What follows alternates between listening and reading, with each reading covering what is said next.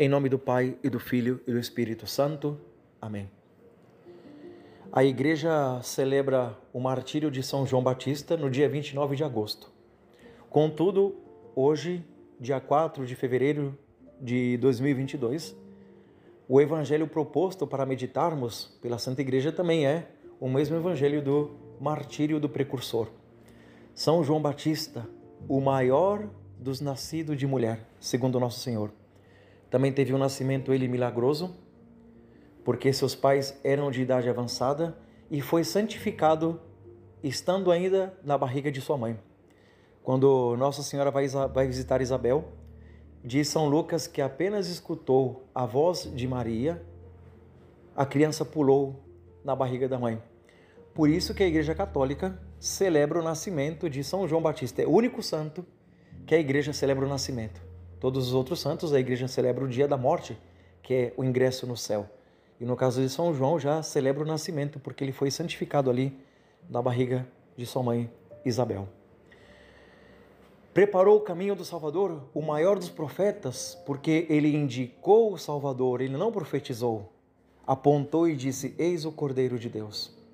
E quando nosso Senhor chegou no Jordão para ser batizado, mostrou a grande humildade eu deveria ser batizado por ti e tu vens a mim?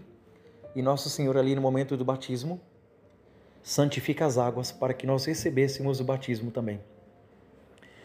Logo depois disso, Nosso Senhor começa também a pregar ali no Jordão e muitos foram atrás de Jesus.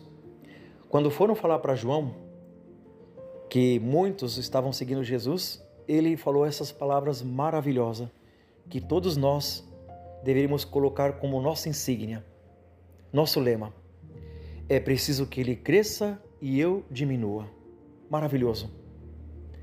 Foi então o santo que viveu por e para Cristo. É preciso que ele cresça e eu diminua. E uma vida totalmente entregue a Jesus não poderia terminar de outra forma como dando o maior testemunho. Morreu pela verdade e nosso Senhor Jesus Cristo já havia dito: Eu sou o caminho, a verdade e a vida. Por isso, ao ter morrido pela verdade, a verdade moral, morreu também por nosso Senhor Jesus Cristo. Que exemplo maravilhoso hoje, diante de tantos perigos, de tantos inimigos da fé, de tantos que querem calar a verdade, que querem calar os profetas, os filhos de Deus esse testemunho maravilhoso. Que nós também possamos estar dispostos a defender a verdade, a verdade absoluta que é nosso Senhor Jesus Cristo. Muitas vezes se diz hoje em dia que cada um tem sua verdade, querem relativizar a verdade e não é verdade isso. A verdade tem dono sim.